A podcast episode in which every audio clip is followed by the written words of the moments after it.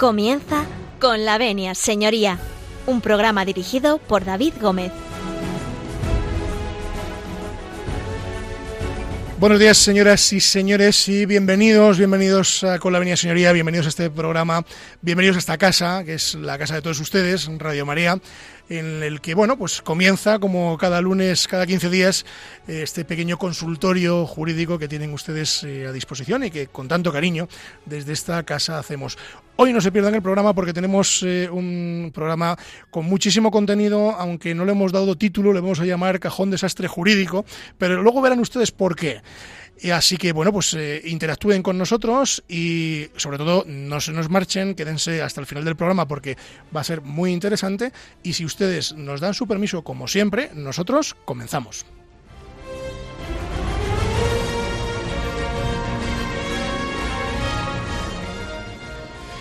Bueno, pues les decía que teníamos eh, un programa muy interesante en la mañana de hoy y tan interesante es que, bueno, pues vamos a hablar de muchísimas cosas, de extranjería, de criptomonedas, de derechos eh, de las Fuerzas Armadas y de, bueno, de entregas a cuenta de vivienda. En definitiva, bueno, como han visto ustedes, eh, pues un auténtico cajón desastre jurídico y para ello, pues vamos a tener a tres espadas del derecho madrileño que nos acompañan en esta mañana en los estudios de Radio María y que van a estar a disposición de todos ustedes.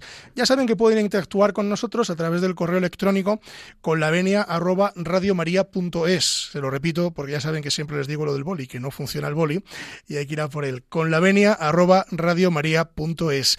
También en nuestro contestador automático, que es el 91 153 85 70. 91 153 85 70. Bueno, también nos pueden seguir a través de la página web de Radio María, que es www.radiomaria.es, y a través de las redes sociales eh, que ustedes ya conocen, que es a través de Facebook, que es con la venia señoría, y a través de eh, Twitter, que es eh, arroba con la venia-sr. A través de cualquier medio de estos pueden ustedes mandarnos sus preguntas, sus dudas, cualquier cuestión relacionada con, con nuestro programa y que nosotros podamos atenderles. Nosotros, la verdad, que estaremos encantados de eh, atender a todas sus preguntas y darles respuestas. Y aquellas que no sepamos, les prometemos que las consultamos y después se las contamos a todos ustedes. Bueno, yo no me voy a extender mucho más porque la verdad que el programa promete. Y tenemos, eh, como les decía, tres figuras del derecho, así que en nuestra sección tienen la palabra. Comenzamos.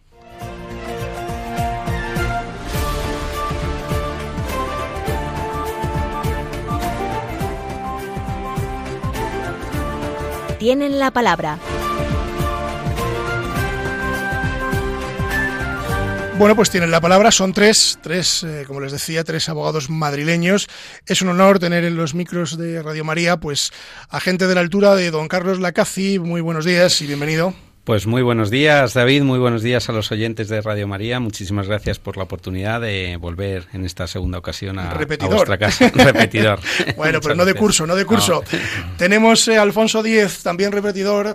Eh, buenos días, bienvenido, Alfonso. Buenos días, David. Muchas gracias. Un placer estar en esta casa. Alfonso se mueve como pez en el agua en los micros porque, bueno, eh, su padre fue un gran periodista y, bueno, es, hacía, contó en esta casa que él hacía los deberes en aquella radio con su padre efectivamente, en Radio Nacional es donde me picó el, gusanillo de la radio y bueno, la verdad es que en esta semana en la que hemos celebrado el Día Mundial de la Radio, la semana pasada, concretamente, pues es un doble satisfacción estar aquí en los estudios de Radio María. Cierto. Y bueno, pues eh, como nuevo, como nuevo a los micros de la casa, tenemos a Carlos Fernández.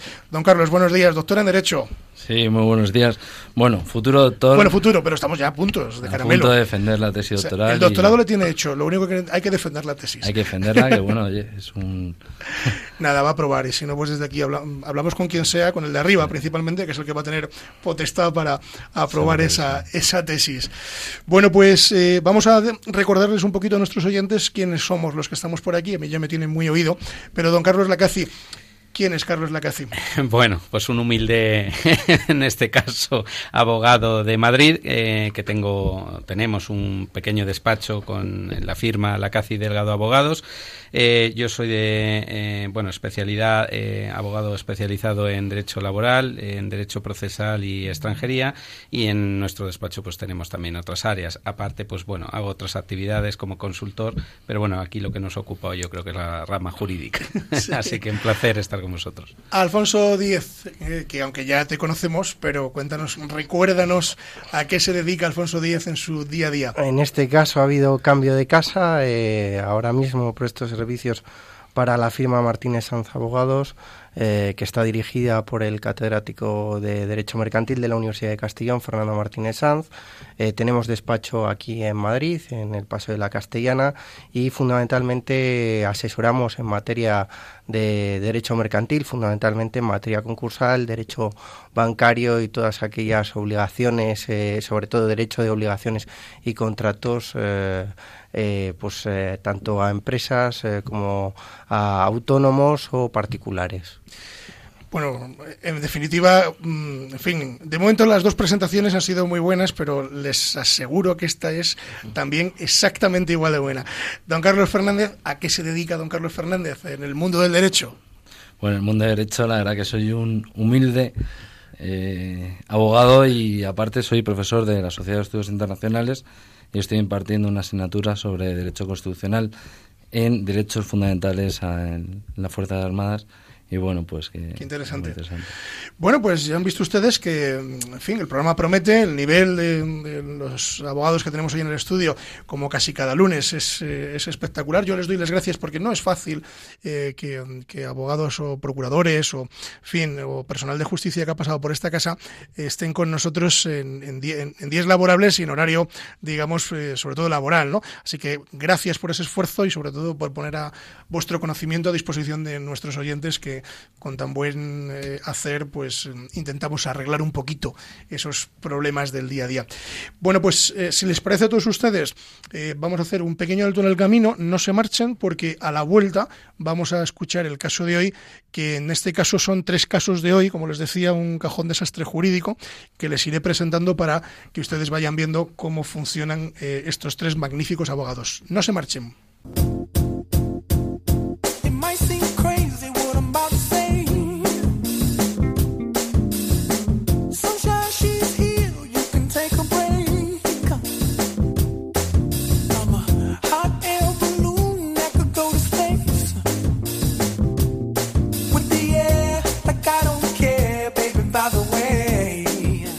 Están escuchando con la venia, señoría.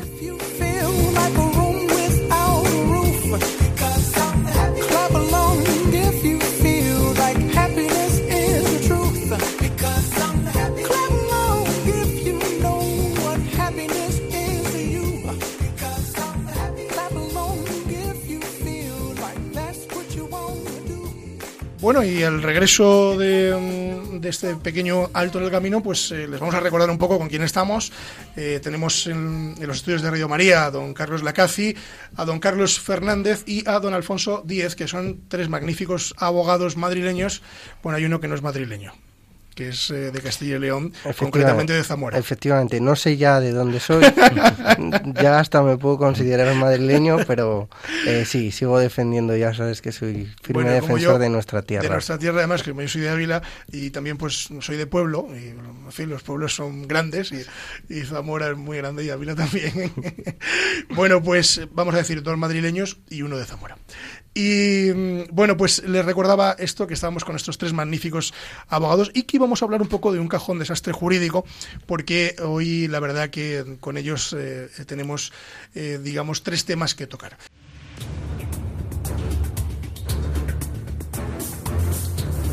El caso de hoy.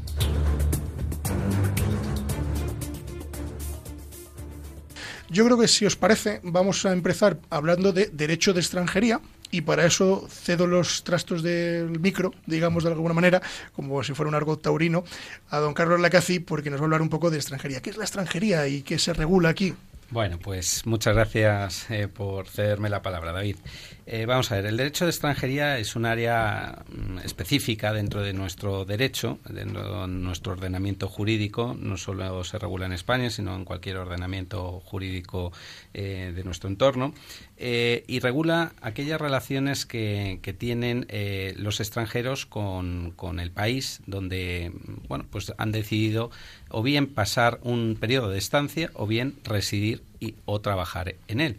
Eh, en este preámbulo que decíais a nivel interno de comunidades, ¿no? de unos de Madrid, otros de Castilla y León, eh, bueno, pues eh, obviamente todos estamos bajo un mismo paraguas, bajo una misma, un mismo ordenamiento, que es el jurídico español, mm, ¿qué ocurre cuando mm, viene un, ciudadano eh, extranjero, sobre todo de un país tercero? Y aquí vamos a hacer la primera diferenciación para que se nos entienda que vamos a regular o vamos a hablar sobre eh, la regulación eh, de países que no son miembros de la Unión Europea, porque para eso sí estaríamos bajo otro paraguas. Tenemos que hacer como dos diferencias, ¿no? Correcto. Ciudadanos de la Unión Europea y ciudadanos que no son de la Unión Europea. Correcto. Eh, los primeros estarían bajo el reglamento eh, comunitario, que hoy no, no ocupa o no, no, teníamos pensado hablar de él, sino vamos a hablar de la ley de extranjería, en concreto de la ley orgánica 4 2000 eh, de 11 de enero sobre derechos y libertades de los extranjeros y su integración social, que es como se denomina esta ley,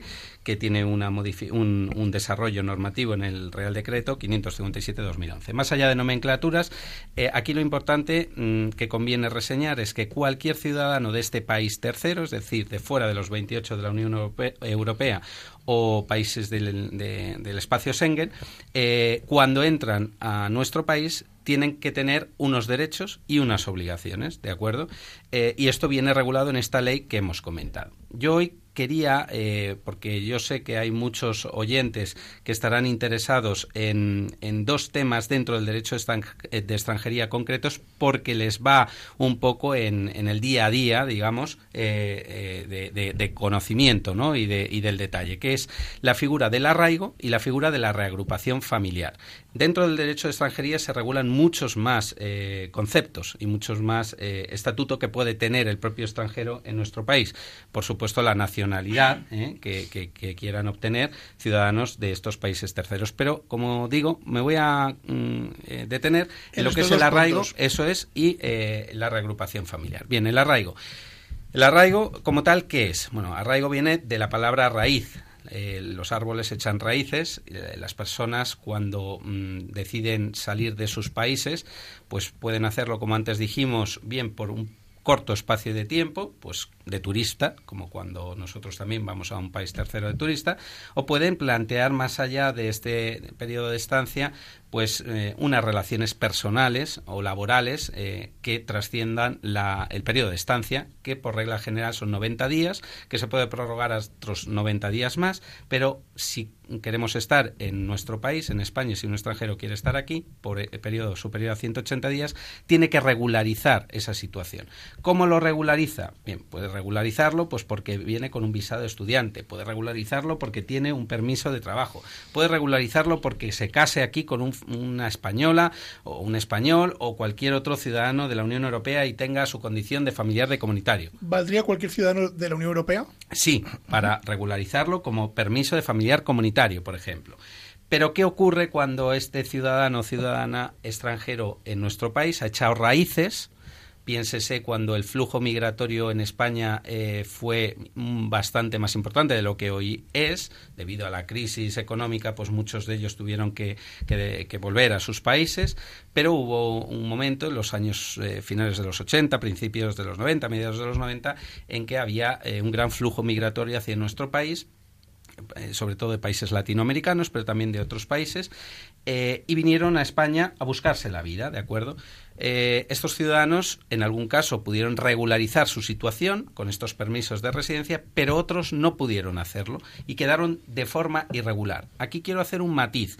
es un matiz que, aunque juegue con la semántica de los términos de la palabra, es conveniente puntualizar. Todas las personas Mm, David, Carlos, eh, en fin, todos, Alfonso. por supuesto, todos los que eh, estamos aquí en esta mesa, los de fuera y los extranjeros, somos legales, porque las personas no son legales o ilegales, las personas lo que están es en una situación de regularidad o de irregularidad, ojo además administrativa que no penal, porque aquí no estamos hablando que lo que se regula en derecho de extranjería sea un derecho penal, sino administrativo. Bien, ¿qué pasa con esos ciudadanos que no, no pudieron eh, regularizar su situación en España? Pues que quedaron irregular. Pero echaron raíces, y aquí venimos al término de la palabra. ¿Por qué? Pues porque empezaron a trabajar, aunque fuera de forma irregular, porque tuvieron hijos, porque se casaron.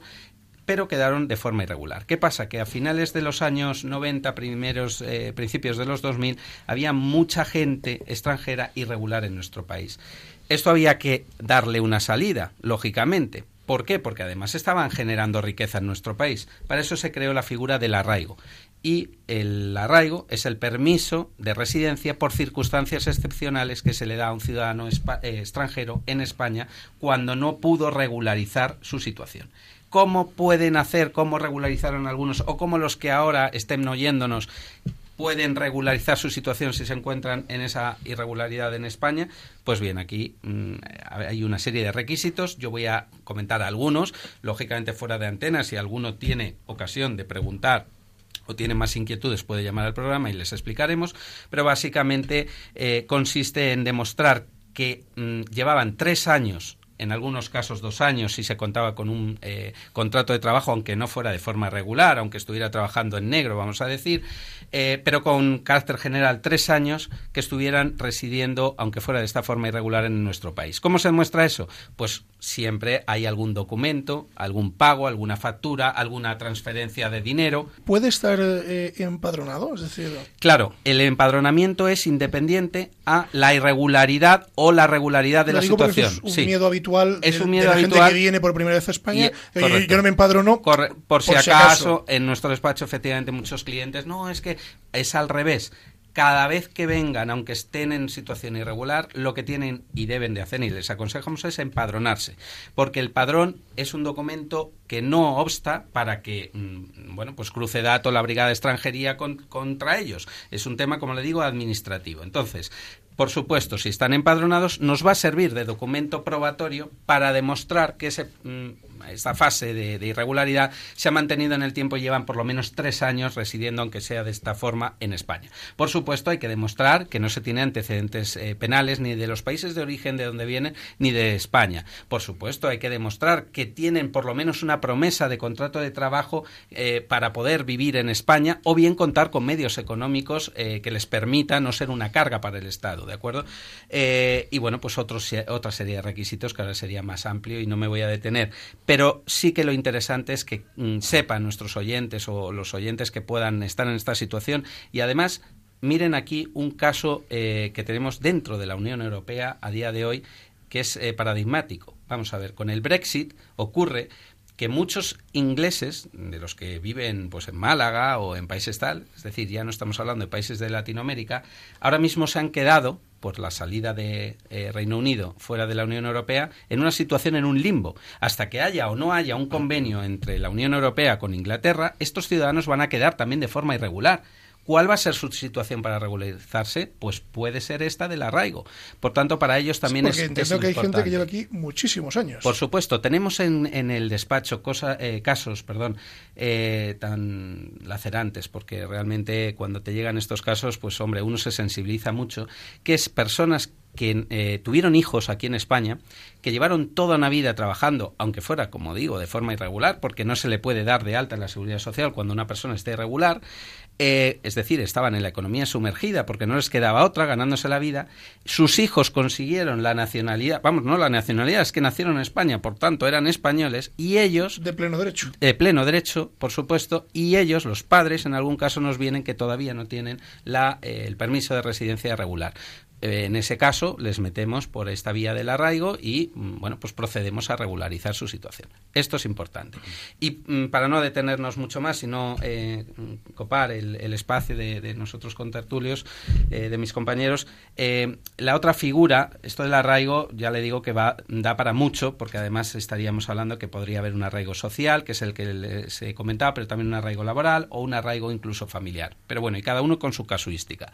Lo que interesa saber es que está esta vía, está esta posibilidad y que después, una vez que ya estuvieran regularizados en España, ¿cuál, cuál sería la siguiente, mm, digamos, interés que podrían tener estos ciudadanos que ya están de forma regular viviendo en España? Pues probablemente, como así sucede, pues traerse a su madre o a su padre, que además son mayores, que están enfermos en países de Latinoamérica o en países terceros países, no hace falta que sea de Latinoamérica, de cualquier país tercero, o a sus eh, hijos si han quedado allí, porque mm, lógicamente la migración, lo que la emigración lo que tiene, los flujos migratorios es que desestructura muchas veces las familias y ahora quieren reagrupar a sus familiares. Bueno, pues para eso está la figura de la reagrupación familiar, en la cual el reagrupante, es decir, la persona que demuestre que lleve ya un año por lo menos residiendo de forma regular en España, puede reagrupar a sus familiares. ¿A cuáles? ¿A todos? No, no me vale un primo, un tío. A mí sí me valdría. No le vale a la administración. La administración dice que tiene que ser grado ascendiente, grado descendiente o cónyuge. ¿De acuerdo?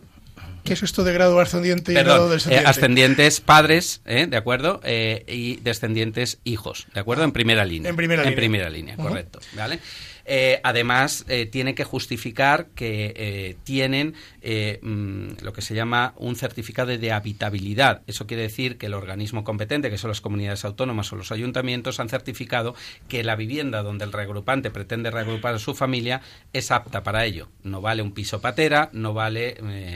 pues, sí, una habitación no? de un primo. Correcto, correcto. Entonces, cuando se demuestra esto, cuando se demuestra que vienen aquí además con un seguro de vida eh, privado, que hay que hacérselo además y que cuenta con medios económicos, pues pueden reagrupar a sus familiares eh, y así lo tiene establecido no solo el Tribunal de Derechos Humanos, eh, sino también, por supuesto, la legislación española bajo el reglamento que les he comentado.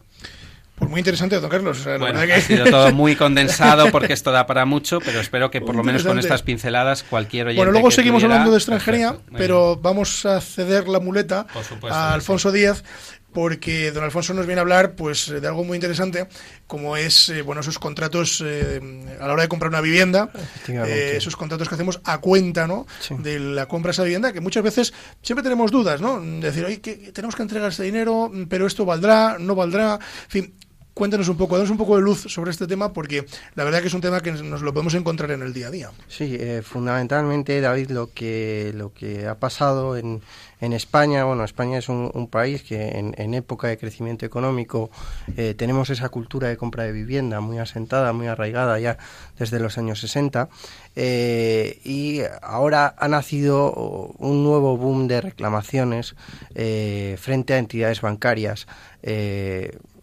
Todos eh, conocemos eh, perfectamente eh, la problemática de las cláusulas de las cláusulas suelo de esos productos financieros complejos también ahora estamos esperando una resolución del Supremo sobre el tema de los gastos de hipoteca para que podamos clarificar la situación del, prestatario en, esas en esas hipotecas concertadas con las entidades bancarias pero nos centramos en, en- en esa en esas entregas a cuenta a la compra de vivienda eh, en viviendas de, de, eh, eh, compradas bajo plano o sea viviendas sí o sea de, de directamente de, nueva construcción De nueva construcción, efectivamente. ¿Qué pasa?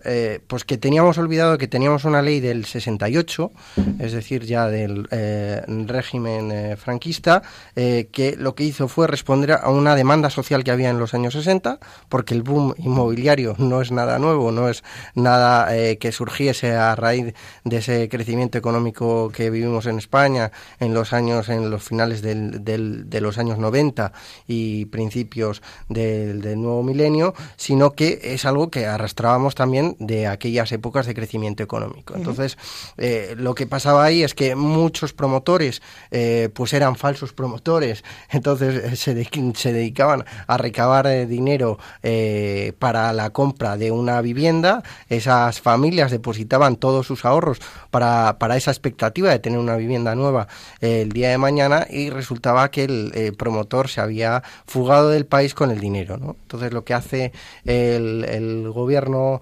eh, de, de entonces es promulgar una ley que proteja a los compradores de vivienda. Esa ley lo que establece es la obligación del promotor de constituir un aval o un contrato de seguro que responda de esas cantidades que el comprador está entregando a, cuenta de la compra de la vivienda. ¿vale? Y establece una obligación de las entidades bancarias a eh, distinguir, mm, digamos, las cuentas que utilice el promotor para lo que viene siendo eh, pues su eh, eh, gestión empresarial normal, mm, pues por ejemplo cualquier operación con proveedores, a constituir una cuenta especial en el que a la que vayan a parar todas esas entregas realizadas por los compradores, porque sobre esa cuenta especial hay que constituir ese aval. Y el banco lo que tiene que hacer es cerciorarse de que primero esa cuenta está constituida y segundo de que sobre esa misma cuenta existe un aval o un contrato de seguro. Entonces, aquí nos encontramos a multitud de compradores que por unas circunstancias u otras muchas veces suelen pasar por esas promociones en las que ellos depositaron todas sus ilusiones y todos sus ahorros, muchas veces levantadas, pero que mm, por algún motivo o incluso sin estar levantadas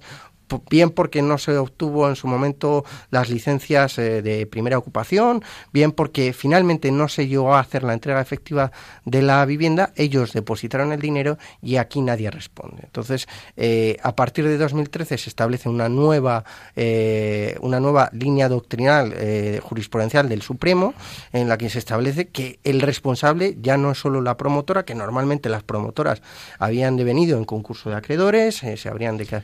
Esto pasaba mucho con promotoras y con cooperativas también, Efectivamente, existían esas, en esas dos, eh, en esos dos tipos de, sociedades. algunos era porque les había ido mal la cosa y otros porque realmente se habían llevado el dinero. Efectivamente, o sea, o, uno u otro caso, pero normalmente era porque a lo mejor eh, nos habíamos venido muy arriba y no, no dábamos eh, para tanto, ¿no?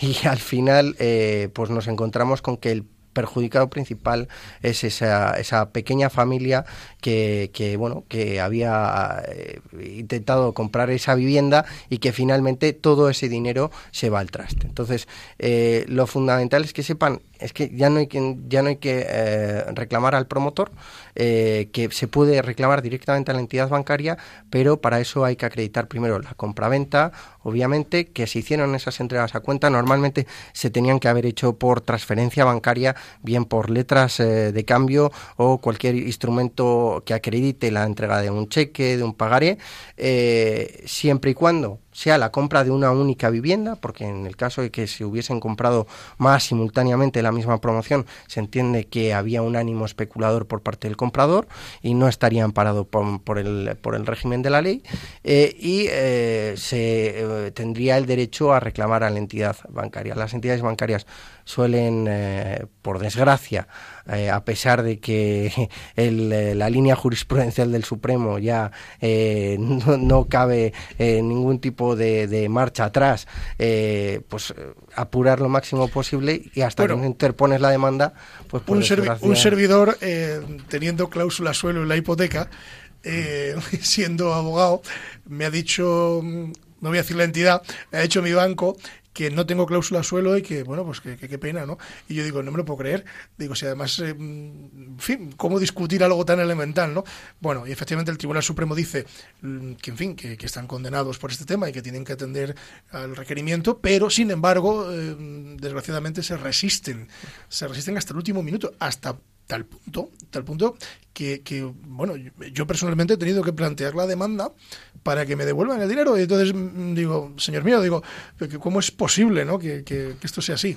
David, si me permites ahí, simplemente, y no por aguarte la fiesta, porque lo vas a ganar, porque el Supremo efectivamente así lo ha dicho, ese día, llegado el caso de la audiencia previa, te dirán que además es que tú eras un consumidor informado por ser abogado y que tal, y te lo lucharán y te lo pelearán. Tenía 18 años, no había acabado ni la carrera. Pues, pues mejor, mejor aún, porque lo, pelean todo. Perdona, Alfonso, que te hemos cortado. Eh, no, es que efectivamente mm, resulta, pues, eh, cuanto menos da, mucha rabia porque la verdad te encuentras con casos de, compradores que a lo mejor eh, habían invertido, pues, que digamos, 100.000 euros, 100.000 euros en, en, la compra de una vivienda y de repente de la noche a la mañana no tienen nada, ¿no? Y encima, bueno, pues las entidades lo que intentan es alargar lo máximo posible ese peregrinaje. Entonces, a todo comprador, porque mm, la ley se ha modificado, esta ley se ha derogado en, 2016 eh, por una eh, modificación de la ley de ordenación de la edificación. Entonces, eh, aquí digamos que todos los compradores hasta de vivienda hasta el año 2015, fundamentalmente suelen ser compras de vivienda entre el 2003, 2010 como como muy tarde, eh, que no piensen que han perdido ese dinero, que pongan eh, esta cuestión en manos de un abogado porque todavía tienen, un, gracias a Dios, un halo de esperanza de recuperar, de recuperar su dinero y de que por fin se haga, se haga justicia. O sea que por, digamos, hacer un pequeño resumen, mini resumen, es decir, aquellas personas que compraron su vivienda bajo plano por el motivo X que fuera, nunca llegaron a disfrutar de esa vivienda, o bien porque el promotor se había ido con el dinero, o bien porque la promotora dio en quiebra, el banco actualmente tiene una responsabilidad con respecto a aquellas cantidades que ellos dieron a cuenta, ¿no? Efectivamente, siempre y cuando se pruebe que eh, esa, esa cantidad de dinero que se entregó eh, se ingresó en una cuenta de la promotora,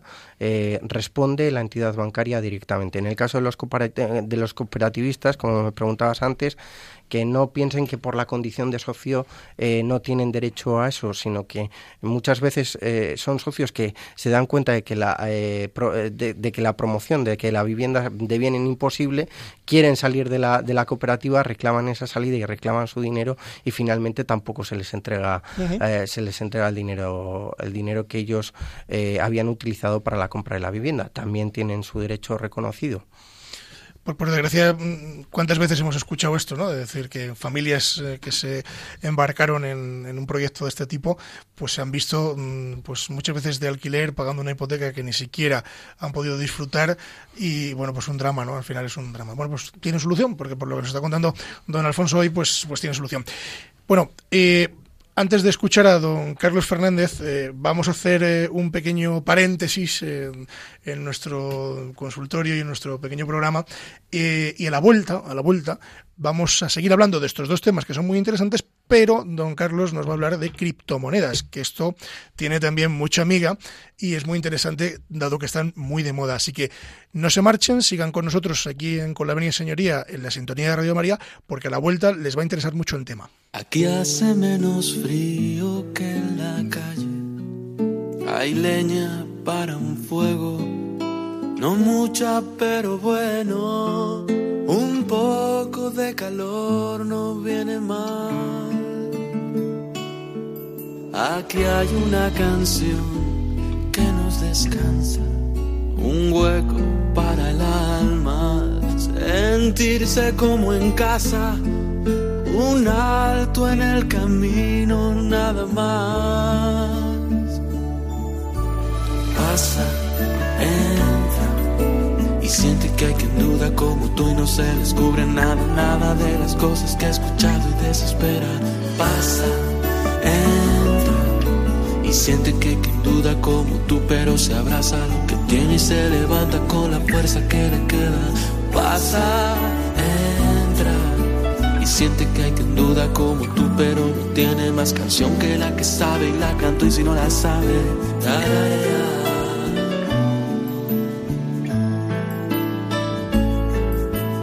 Aquí hace menos frío que en la calle, los labios para un beso, oídos para un sueño, la brisa que precisa tu dolor.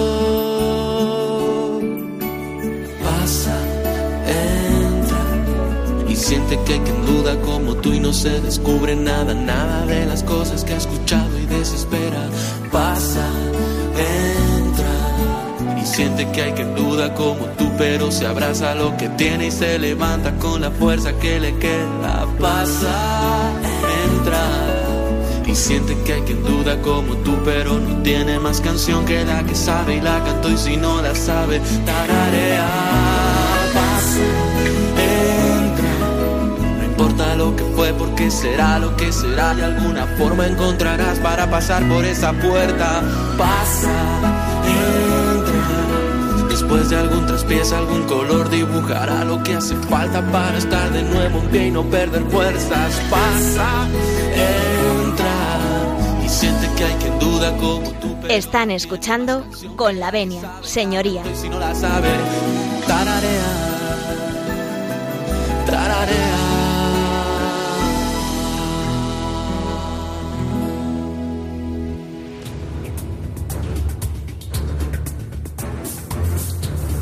El caso de hoy. Bueno, pues eh, el caso de hoy, que son los casos de hoy, como les hemos venido contando durante todo el programa, les recuerdo para los que se acaban de incorporar que estamos con don Carlos Lacaci, don Carlos Fernández y don Alfonso Díez. Ellos abogados, eh, bueno, pues, pues, expertos cada uno en su tema.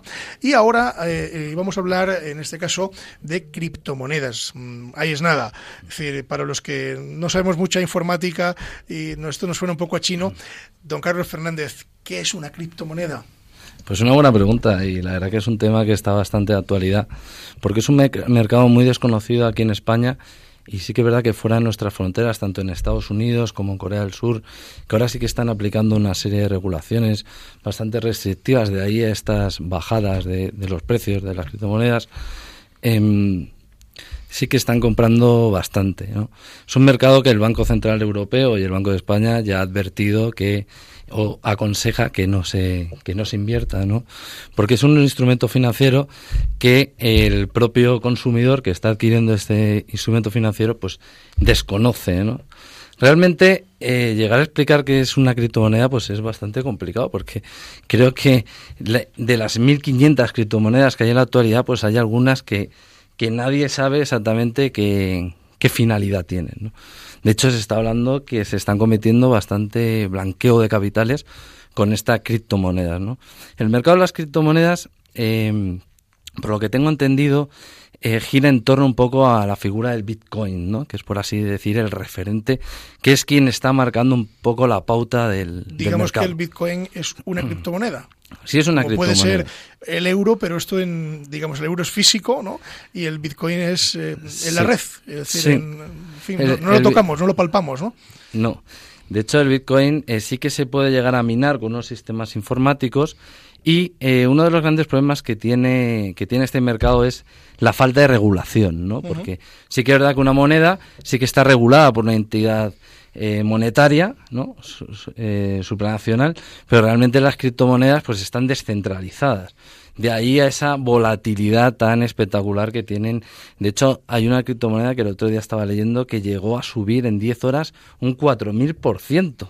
¡Qué barbaridad! Esto nos recuerda un poco a, los tulipanes en Holanda, ¿no? La, y, la posterior crisis, ¿no? De ahí se habla un poco de, de, esa burbuja, que realmente es una burbuja, y el estallido de la propia, de la propia burbuja. Eh, realmente yo no creo que sea el fin del mercado de las criptomonedas, dado que han venido para quedarse. Lo que pasa que sí que es verdad que actualmente tenemos, o el otro día estuve leyendo que había 1.500 criptomonedas y cada día se creaban como 100, 200 en todo el mundo. Lo que sí que va a pasar que va a haber una criba, una selección de las criptomonedas que realmente tienen una autoridad. Por ejemplo, hay una criptomoneda muy interesante que se llama Ripple, que es una criptomoneda que utiliza una tecnología blockchain y eh, está siendo utilizada por el Banco Santander.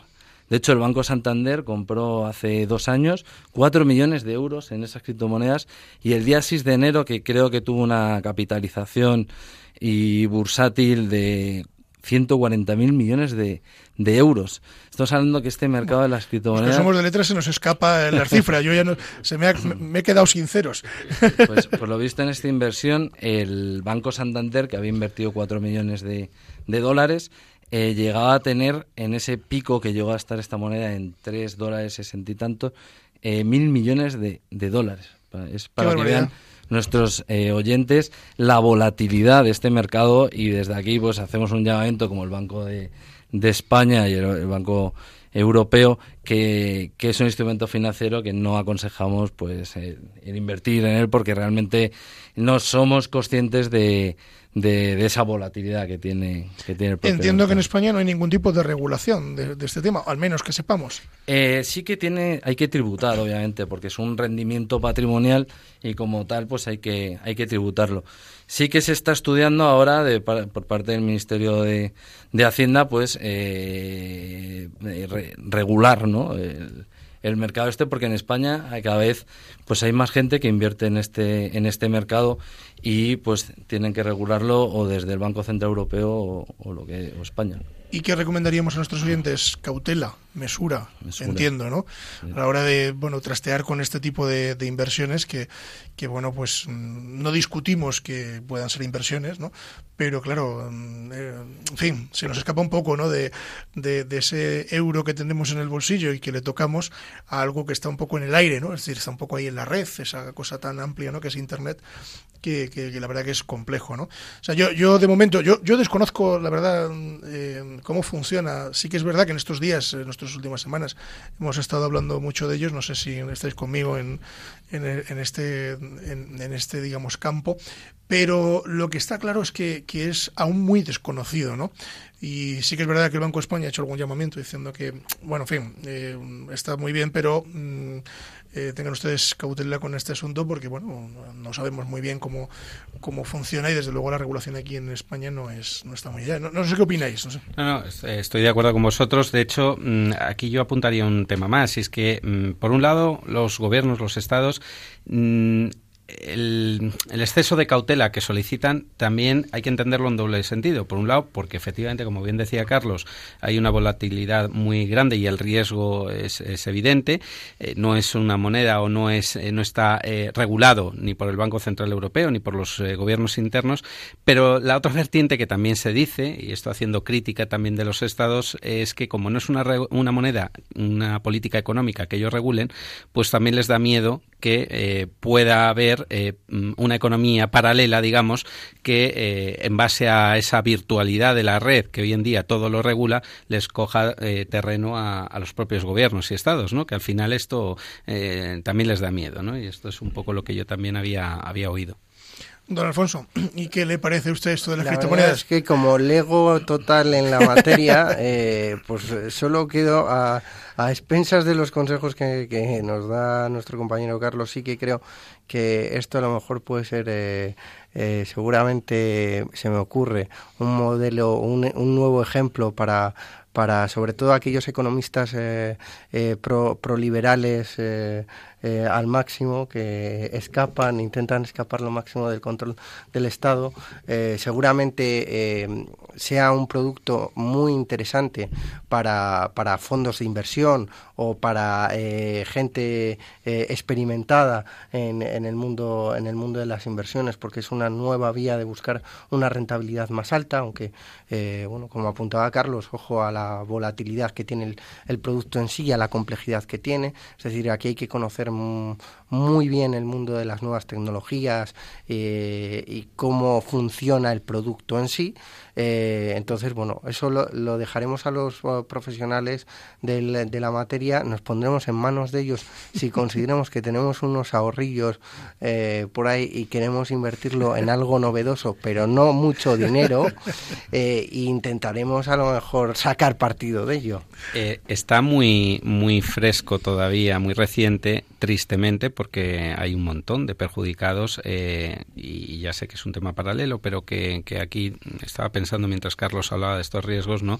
Eh, de todo lo que no es un sector económico regulado, de Afinsa, ¿no? De los sellos de, de, Afinsa. O sea, mm, cuidado. Yo, yo, la verdad es que como ahorrador o como ciudadano eh, que habla ahora eh, a los micrófonos, ya no como abogado ni nada, pues mm, como decía Alfonso, si tengo algún ahorro, mm, yo creo que sería en el último lugar donde a lo mejor pusiera a los mismos, ¿no? Sí, o sea que hay mucha cautela porque sí que es cierto que, que en fin, que lo desconocido siempre da un poco de, miedo, entre comillas, ¿no? Y aquellos que desde luego aprendimos informática con una máquina de escribir Olivetti Letera 25, tú fíjate qué informática más avanzada.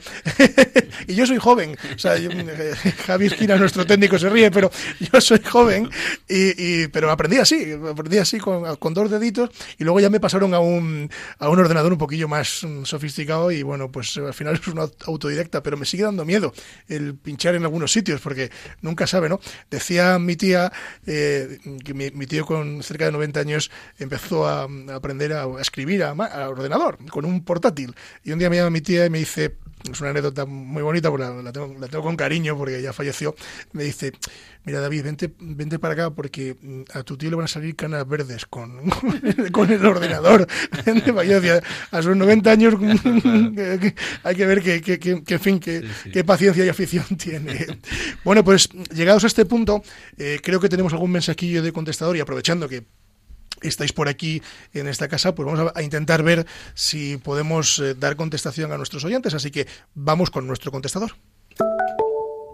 Hola, buenos días. Mm, me llamo Elena y, vivo en Vigo. Quería hacer una pregunta, pues como hablan de las viviendas, porque una amiga mía religiosa quería dejarle, pues, en herencia a un sobrino una vivienda, pero resulta que fueron a preguntar y que le cobran 60.000 euros por esa operación. Entonces me, le decía yo a ella que si, era, si sería legal pasársela en venta, que a lo mejor pagaba menos, porque ella no tiene dónde quitarse el dinero, claro, y los votos de pobreza y no, no tiene dinero. Esa era la pregunta. Gracias. Don Carlos Lacazzi, ¿qué podemos decirle a este oyente? Bueno, en primer lugar, eh, respecto a que si es legal, por supuesto que lo es. Faltaría más. Cualquier contrato de compra-venta entre dos partes voluntariamente eh, firmado, pues, pues eh, no solo goza de legalidad, sino que en este caso, como bien dice el oyente, en su pregunta puede ser incluso más beneficioso. No tenemos ahora aquí los datos porque esto, cada comunidad autónoma tiene su fiscalidad y tiene su porcentaje digamos, de tributación. Eh, creo que ha dicho Galicia, en Vigo. Eh, insisto que no, no tengo ahora los datos para saber. En Vigo, Vigo. Eh, sí, en Vigo. pero no tengo los datos, digo, a nivel fiscal de cómo estará el, la tributación, digamos, el, impuesto, ¿no? Pero sí que, sí que, con carácter general, una compra-venta puede tributar en torno a un 7 a un 10%, ¿de acuerdo?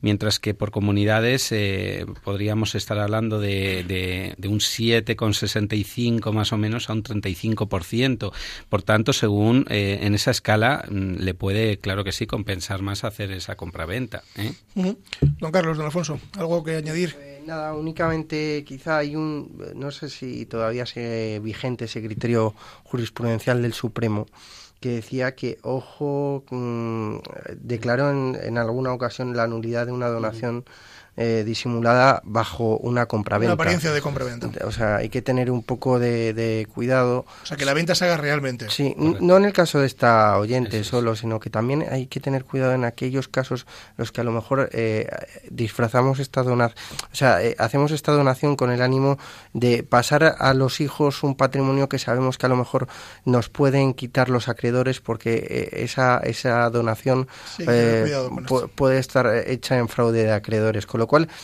eh, vamos a la casuística del caso, obviamente en, en este caso puede resultar y, obviamente dependiendo de la fiscalidad que tenga cada autonomía, que por desgracia como en cada comunidad autónoma tenemos una fiscalidad diferente, pues tenemos que acudir a esas opciones de eh, pues eh, constituir mejor un contrato de compraventa que una, que una donación. Que una donación. Pues creo que tenemos otro mensaje, vamos a escucharlo bueno, yo quería contactar con el, programa, mm, con la venia señoría, que no ha podido entrar. Tengo un problema bastante serio. Se trataba de las comunidades. Entonces, eh, llamo, soy Vicenta, llamo desde Santander y mi situación es, estoy en una comunidad de vecinos de 41 en un portal. Eh, eh, son, somos un, en, en el segundo un problema de un chico que trabaja, en el tercero estoy yo aguantando eso y en el quinto está una chica de alquiler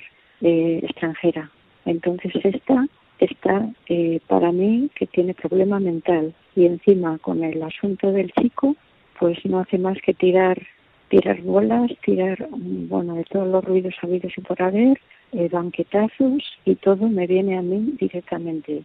el chico este está ilegal, pero la comunidad como que no toma contacto con él eh, casi ni, le conocemos. Yo creo que me he visto una vez, pero no. Entonces, yo he hablado con un abogado y yo hablaba por la chica, pero a fin de cuentas mm, parece ser que el, problema puestos a ello es el chico, o sea, el que trabaja abajo. Y me han dicho que si estoy dispuesta a ponerme en ello, eh, claro, yo he visto ahí, yo estoy sola, soy una persona de 73 años, eh, invidente me defiendo bien, y me defiendo bien en la vida todavía, pero estoy sola. La comunidad, en, el abogado este con el que he hablado, me ha sugerido hacer eh, una, una reunión para la administración de fincas, una reunión, pedirla.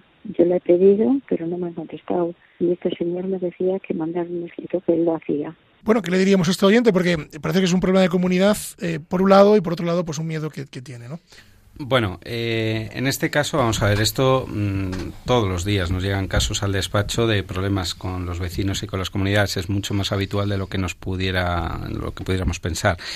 Por supuesto, siempre aconsejamos dos cosas y esta señora así lo haré. Eh, por un lado, efectivamente, lo que ya le estaban aconsejando el compañero, eh, es decir, siempre poner estos eh, temas en, conocimiento de la comunidad mediante la preceptiva reunión. Si hay que hacer una extraordinaria, se solicita al, presidente y en junta de propietarios, pues tratar este asunto de la manera, de, de la misma manera que lo estaba relatando la señora. Eh, esto nos va a servir para dos cosas. Primero, para ver si por vía siempre amistosa y siempre extrajudicial se llega a un acuerdo entre vecinos eh, de buena fe. Eh, si no se llega así, nos serviría para la segunda, que es con ese acta, con esa acta de, la Junta de Propietarios, presentar una denuncia. esto es un, bueno, pues al final, por lo que ya cuenta, parece que hay presiones, parece que hay un tema ya de amenazas y un tema un poco más serio que puede trascender al ámbito civil, pues por vía penal poner una, la preceptiva denuncia que seguiría un procedimiento eh, penal eh, en el cual, pues bien con un juicio rápido, si, si estaría, si estuviera bajo ese, ese procedimiento, o bien un procedimiento abreviado, si fuera un tema mayor, eh, pues, pues seguiría la instrucción, la siguiente investigación policial y del juzgado, y, y bueno, pues con una sentencia, si hubiera que desahuciar a esta persona, tanto a la de arriba como a la de abajo, que le están haciendo la vida imposible, pues, pues así se haría. ¿eh?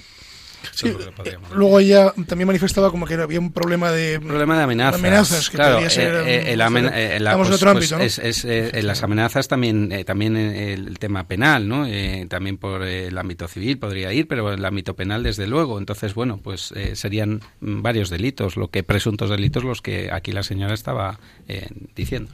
Don Alfonso lo que ha apuntado aquí el, el compañero Carlos Lacazzi muy acertadamente. Primero el consejo que le ha dado nuestro compañero eh, es totalmente acertado intentar apurar la vía amistosa, sobre todo los, los, cauces que tiene, eh, digamos, eh, la, comunidad de vecinos, intentar llegar a un, acuerdo, y presionar sobre todo a esa parte que está alterando el normal orden de convivencia de, la propia del propio régimen horizontal de, la comunidad. y luego, pues si, no queda más remedio, hay que siempre acudir al auxilio judicial y en este caso eh, actuar en vía, en vía penal por, por ese concurso, posible concurso de delitos que puede, que puede haber.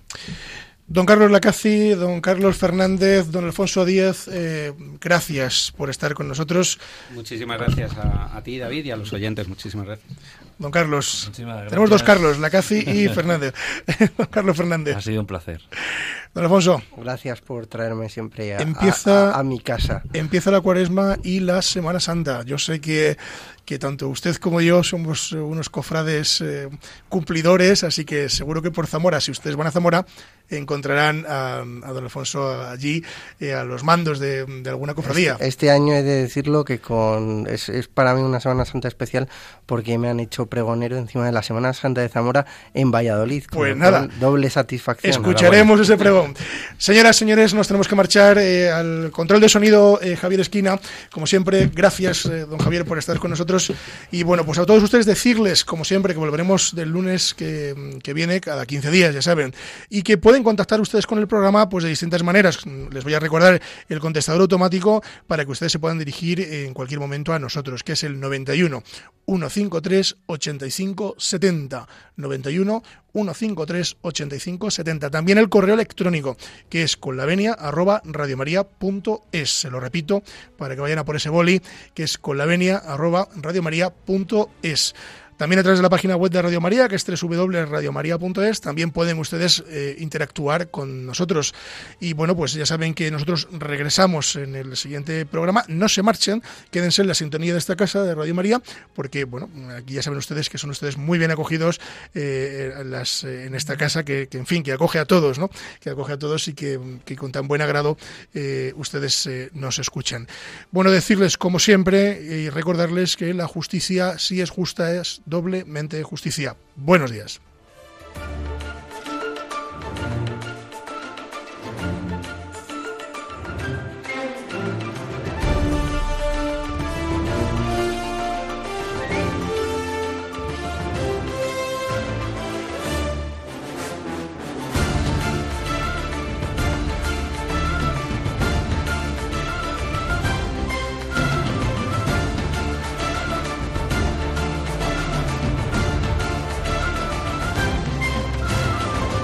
Les hemos ofrecido Con la Venia, Señoría, un programa dirigido por David Gómez.